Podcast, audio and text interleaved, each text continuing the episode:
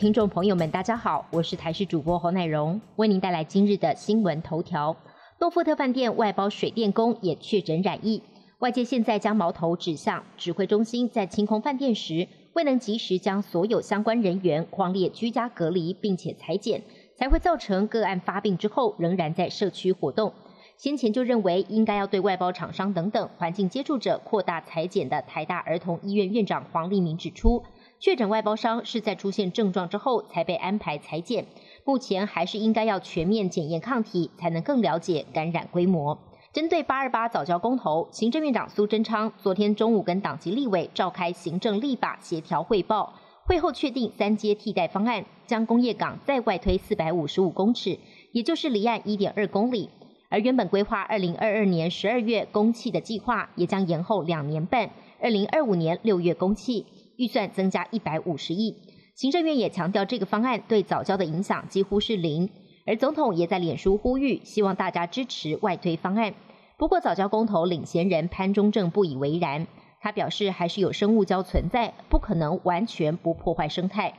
车子送修衍生消费纠纷时有所闻，行政院消保处昨天表示，行政院消保会已经审议通过经济部严拟修正的。汽车维修定型化契约应记载及不得记载事项，增订修车估价不得收费。如需拆装或电脑诊断使得估价者，费用由双方另行约定。业者应于维修前告知消费者维修项目及费用，经过消费者同意才能进行维修。新制预定在五月底上路。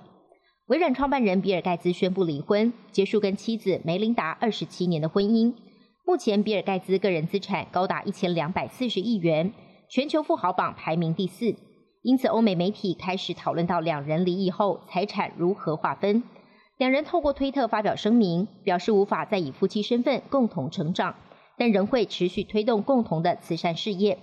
梅琳达最初加入微软担任产品经理，一九九四年与比尔盖茨结婚，两人育有三个孩子，也共同创办了同名基金会，致力于消除全球贫穷、疾病及贫富不均的问题。新冠疫情在全球肆虐已经将近一年半，美国目前已经有四成的成年人完成疫苗接种，而疫苗的接种比例要达到七成或八成才可能实现群体免疫。不过，美国有专家直言，有民众对疫苗的接种意愿不高，或许群体免疫在美国永远不可能实现。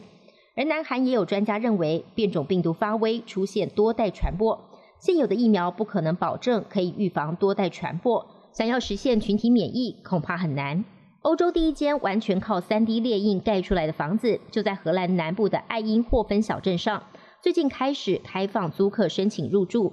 第一对幸运儿是来自荷兰的退休夫妇，他们将以月租台币两万七租下这栋三 D 列印屋半年的时间。建商表示，房子的建材从无到有列印出来，只花了短短五天。未来他们还预计再盖四栋，希望促进永续发展。并协助解决人口增长之下的房屋短缺危机。不止荷兰，近来法国跟美国有许多房屋的建材都使用 3D 列印，也展现了永续发展的新趋势。本节新闻由台视新闻制作，感谢您的收听。更多内容请锁定台视各界新闻与台视新闻 YouTube 频道。